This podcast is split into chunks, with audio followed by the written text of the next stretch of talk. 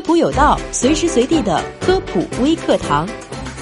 最近，欧洲科学家调查了很多人，发现体重和死亡率之间其实是有关联的。用一条曲线来表示，是一条 U 型的曲线。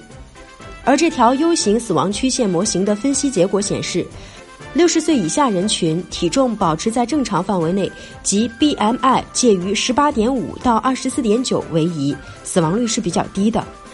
而六十岁之后超重会更加长寿，即 BMI 处于超重范，BMI 介于二十五到二十九点九之间的人群死亡率最低，甚至比 BMI 指数标准的人群还要低百分之六。那为什么六十岁之后体重超重一些比较好呢？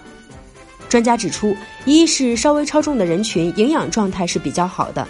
二是六十岁以上的人群罹患各种疾病的可能性会比较大，而适度超重的体重更容易扛过疾病的伤害，更容易达到长寿的目的。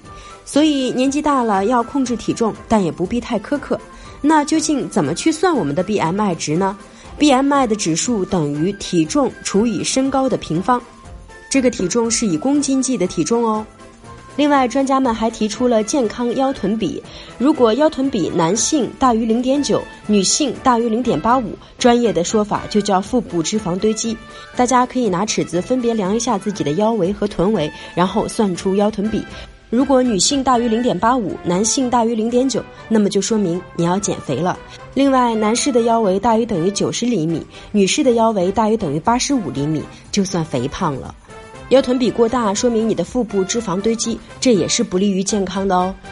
所以从现在开始控制体重，不仅可以让我们更健康，还可以降低死亡率哦。